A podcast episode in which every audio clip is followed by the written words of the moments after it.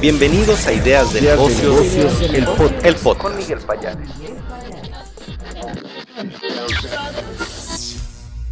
Estas son las principales noticias del viernes 19 de enero del 2024.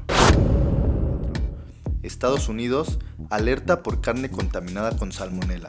Se vende en Walmart, Sam's y HEB en México.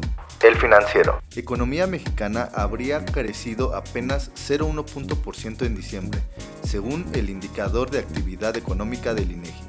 El economista.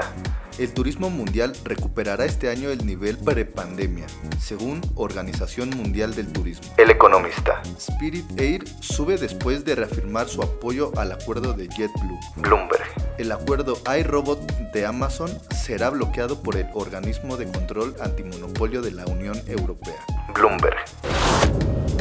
Se despide de ustedes Dylan Musiño. Hasta la próxima. Esto fue Ideas de Negocios, Negocios, el, pod- el podcast.